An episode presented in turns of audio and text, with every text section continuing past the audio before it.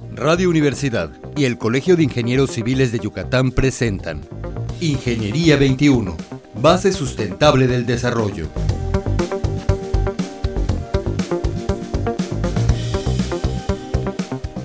Muy buenos días, estimados radioescuchas. Bienvenidos nuevamente a su programa Ingeniería 21. El día de hoy nos, nos acompaña el maestro José Guillermo Aguilar Mendoza. Buenos días. Hola Teresa, buenos días, mucho gusto en saludarte. Buenos días, ingeniero. El ingeniero es ingeniero petroquímico con una maestría en administración de negocios y una especialidad en modelado y simulación de procesos. ¿Es correcto? Es correcto, así es. ingeniero, pues el tema del día de hoy es muy apasionante. Yo creo que para todos los radioescuchas y para mí en lo personal, hablaremos de hidrocarburos. Así es. Nos podemos empezar hablando de cómo se compone la cadena de valor de los hidrocarburos. Claro que sí. Mira, eh, esencialmente la cadena de valor de los hidrocarburos se compone de tres sectores. Eh, el sector upstream, midstream y downstream. Cada uno tiene sus propias características. En el upstream eh, esencialmente se dedica a lo que es la parte de exploración y producción de hidrocarburos. Lo que es el midstream es el transporte y almacenamiento de los mismos y por último el downstream es todo lo que se refiere a la parte de refinación de hidrocarburos, obtención de gasolinas, aceites, etcétera, y por supuesto el marketing y ventas. Lo que ya vemos nosotros. Así es, efectivamente. Ingeniero, y en esta, ¿cuál es el objetivo que dentro de todo este manejo de los hidrocarburos tuvo la reforma energética? Pues principalmente eh, fue crear las sinergias entre el sector público y privado, con el firme propósito de incrementar la renta petrolera en, nuestro país, México. Como una mejora a la ah, renta efectivamente, así es. ¿Cuáles serían los seis principios rectores que fundamentan esta reforma? Siempre los oímos, oímos que hay esto, que hay, pero ¿cuáles son, ingeniero? ¿Nos podrías decir? Claro que sí. Este, el primero es que, bueno, son seis esencialmente. El primero es que la propiedad de los hidrocarburos que se encuentran en la superficie de, del territorio nacional pertenecen a la nación. Siguen siendo nuestros, nadie nos los va a quitar. Exactamente. El segundo es que debe haber transparencia y certidumbre para todos en todos los procesos que se deriven de la reforma energética. El tercero es generar energías limpias y, por supuesto, eh, protegiendo al medio ambiente. El cuarto es libertad de mercado. ¿Qué genera esto? Más competencia, más productividad y por supuesto mejores precios en, los hidrocarburos. El cuarto es que existan, o bueno, se creen organismos reguladores robustos y principalmente independientes. Esto para propiciar un mercado más eficiente. Independientes del gobierno. Así es. Okay. Y el sexto es incrementar la producción de las empresas productivas del Estado, en este caso Pemex y la, la, CFE. ¿Cómo inyectarles algo, no? Energía, por eh, decirlo de alguna manera, ¿no? Sí. Darle, darles herramientas, ¿no? Para que incrementen su producción, instalaciones, nuevos descubrimientos de, de yacimientos, etcétera. ¿Cuáles son las nuevas instituciones? Hablaste que hay una regulación por parte o sea, no por parte del gobierno, sino independiente. ¿Cuáles serían estas nuevas instituciones que, que ya tenemos, no? Ya están... Sí, ya están operando, ya efectivamente. Operando. Bien, principalmente son tres, lo que es la CRE, la Comisión Reguladora de Energía, la otra es la CNH, la Comisión Nacional de Hidrocarburos, y por último la ASEA. Cada una tiene un papel este, muy importante. Por ejemplo, la Comisión Reguladora de Energía eh, se encarga de regular y otorgar permisos para lo que es el almacenamiento, distribución, transporte eh, de hidrocarburos. De igual forma también acceso a ductos de, transporte de hidrocarburos. Lo que es la Comisión Nacional de Hidrocarburos eh, es el principal asesor técnico de la Secretaría de Energía. este, este, este órgano de igual manera recopila mucha información geológica donde existe alta, alta probabilidad de, yacimientos hidrocarburíferos. De igual manera gestiona o administra todos los procesos licitatorios que se están dando actualmente. y, y, por supuesto va a supervisar todos los procesos de producción ya cuando los yacimientos estén, estén este, generando hidrocarburos a la superficie. Y por último, la, la, CEA, que se encarga de las regulaciones medioambientales. ¿Qué quiere decir CEA, ingeniero? ASEA eh, es la Agencia de Seguridad, Energía y Ambiente. Ah, ok. Así es. Entonces, la Comisión de Hidrocarburos, la segunda que mencionas, es la que va a hacer todo el proceso. Así es. De investigación, licitación, asignación y, la supervisión. de ah, exactamente. Y supervisión también. Así es en la producción, así es. O sea, ya que cierre yo el contrato de, de un pozo descubierto, la producción de ese pozo también la va a supervisar Sí, la, definitivamente. la, este, La Comisión Nacional de Hidrocarburos. Ok, o sea que es como que quedó como el órgano superior de regulación. Así es. Ok. ¿Cuáles son las nuevas modalidades de esta contratación? Porque va a tener mucho trabajo este, esta Así es. comisión, ¿no? O sea, Sí. Eh, las nuevas modalidades con los eh, nuevos operarios son cuatro esencialmente. Lo que es este las licencias, lo que es eh, el profit sharing, que es utilidades compartidas, eh, el production sharing, que es producción compartida, Ok. y por último, este contrato de servicios. La característica principal de cada uno de ellos es, por ejemplo, en la cuestión de licencias, eh, un operario va a explotar un yacimiento y le va a pagar al Estado mexicano regalías. Esa va a ser. Ok. ok, O sea, es como una renta más o menos. Así.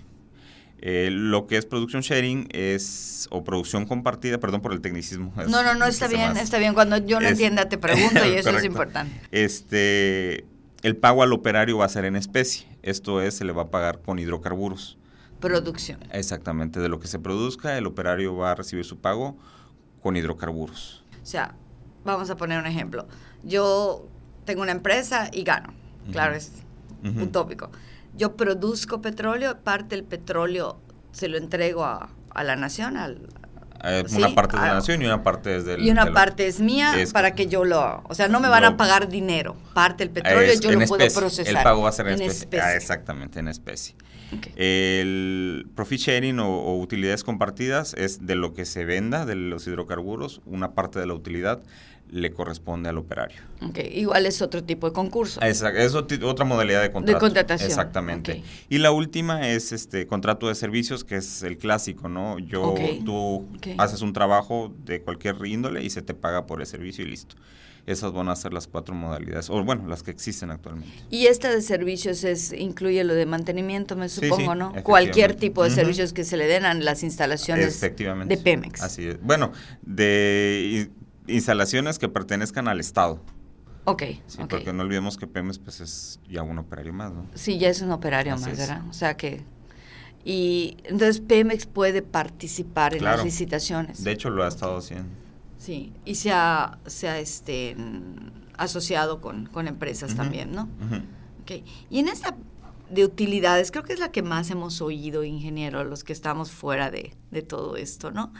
Eh, las utilidades son iguales, son diferentes en cada contrato, en cada licitación, Es- eso puede de- ser... Dependerá, dependerá del tipo de contrato, ¿no? En, este, se tendrán que definir los, los porcentajes porque no olvidemos que pues hay cierto riesgo, ¿no? En, en- en- en el riesgo geológico igual. Claro. Puede ser que se encuentren hidrocarburos, puede ser que no se encuentren hidrocarburos este, al momento de la exploración, pero este, eso pues cada, cada contrato tendrá sus, sus, este, sus características, ¿no? Y pues ya se definirá entre el Estado mexicano y la empresa que, que, que gane el concurso. Entiendo que anteriormente este riesgo lo absorbía Pemex. Sí. Si no se encontraba Pemex, absorbía la pérdida si contrataba a alguien para encontrar petróleo, para, Así valga la es. redundancia. Actualmente, ¿qué va a pasar? El riesgo lo va a compartir la empresa que gane el contrato. Este, déjeme Sí, contestarte sí, claro, a detalle. claro. Para la cuestión de, de las licencias, Ujú. Ese es el primer tipo de contrato, ¿no? Una licencia Ajá, de, de explotación. Exactamente. Es que no, no, no, no tengo ese dato actualmente. Donde sí te puedo decir en el profit sharing de las Ok, utilidades, sí. este, eh, el riesgo geológico es compartido. Ah, ok. El riesgo geológico es compartido con, con el Estado.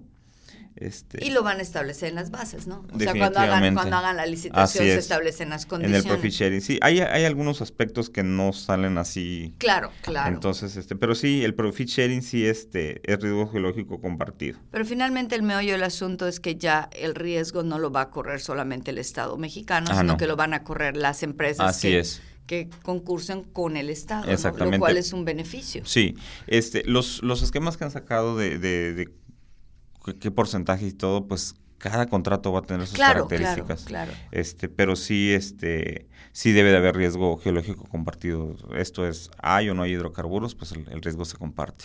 Pero eso es muy importante, Claro. porque a veces no entendemos eso como ciudadanos generales, ¿no? Aunque tengamos algunas situaciones técnicas, pero no conocemos muy bien. Así pero creo es. que es un beneficio muy importante para Sí. la nación, ¿no? Y para los ciudadanos. Así es. Pues, ingeniero, eh, ¿algún comentario más de importancia de la reforma energética que pienses que los radioescuchas Pues pudieran- princip- principalmente eh, que la gente se informe, ¿no? Porque ha habido muchas cuestiones de crítica en la que sí. no, que la reforma, no, la, la reforma es, es buena y es necesario que la gente se informe, que conozca todas las características principales y sobre todo el beneficio que va a brindarle a la sociedad mexicana, ¿no? Es, es muy importante este, el informarse este, sobre todo lo que, lo que se deriva de esta reforma energética. Y ¿no? además la información es pública, ¿verdad? Claro, O sea, es definitivamente. abierta. Así es, así es.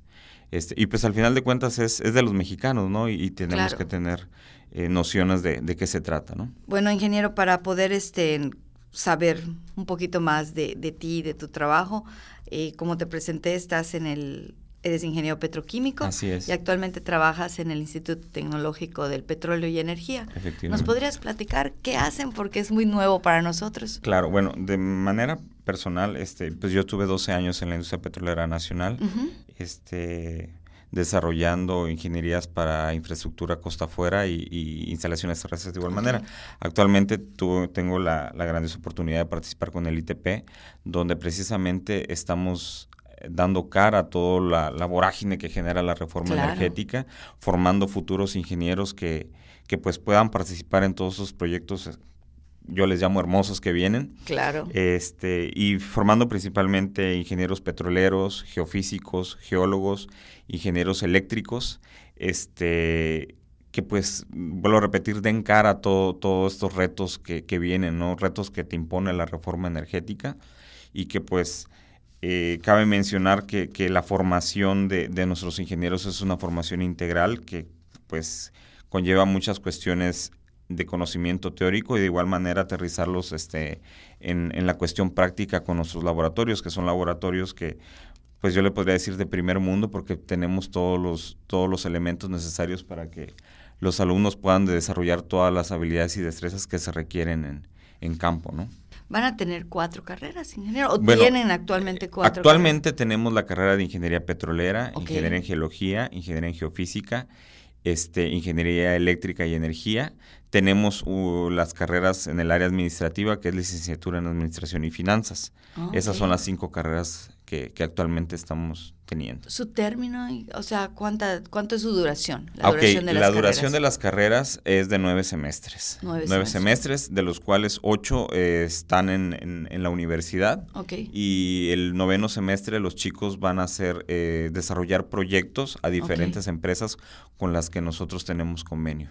Ok, y actualmente ya tenemos, este, Ah, ah, ah. ¿cuántos semestres de estudiantes? ¿Dos, tres? Eh, ahorita estamos cursando el tercer semestre de, la, de la licenciatura, sí. o sea que como en tres años vamos a tener la Mm, primera sí, generación efectivamente, así es. Pues qué interesante, no sabía que tuvieran ya las cuatro carreras, Sí, es importante Así es. conocerlo. Y pues bueno, invitar a, a la sociedad Claro. este, que, que nos visiten, que vean qué es lo que tenemos, qué es lo que ofrecemos, ¿no? Y, y sobre todo, pues son carreras de vanguardia, ¿no? Que México Sí. en este momento está necesitando. Eh, ¿Dónde están ubicados, ingeniero? Nosotros estamos ubicados eh, de manera pronta a Sí. un costado de, de la Gran Plaza, entre la Cadillac y la Gran Plaza, Perfecto. este, en prolongación Montejo. Bueno, pues a nuestros estimados radioescuchas les agradecemos haber estado con nosotros y les invitamos a visitar el Instituto Tecnológico del Petróleo en caso de que requieran hacerlo. Muchísimas gracias, ingeniero, por a haber estado con mucho por la nosotros. invitación, muy amable. Muy buenos días. Ingeniería 21. Base sustentable del desarrollo. Producción Radio Universidad y el Colegio de Ingenieros Civiles de Yucatán. Teléfono 925-8723. Correo electrónico ingciviles.prodigy.net.mx.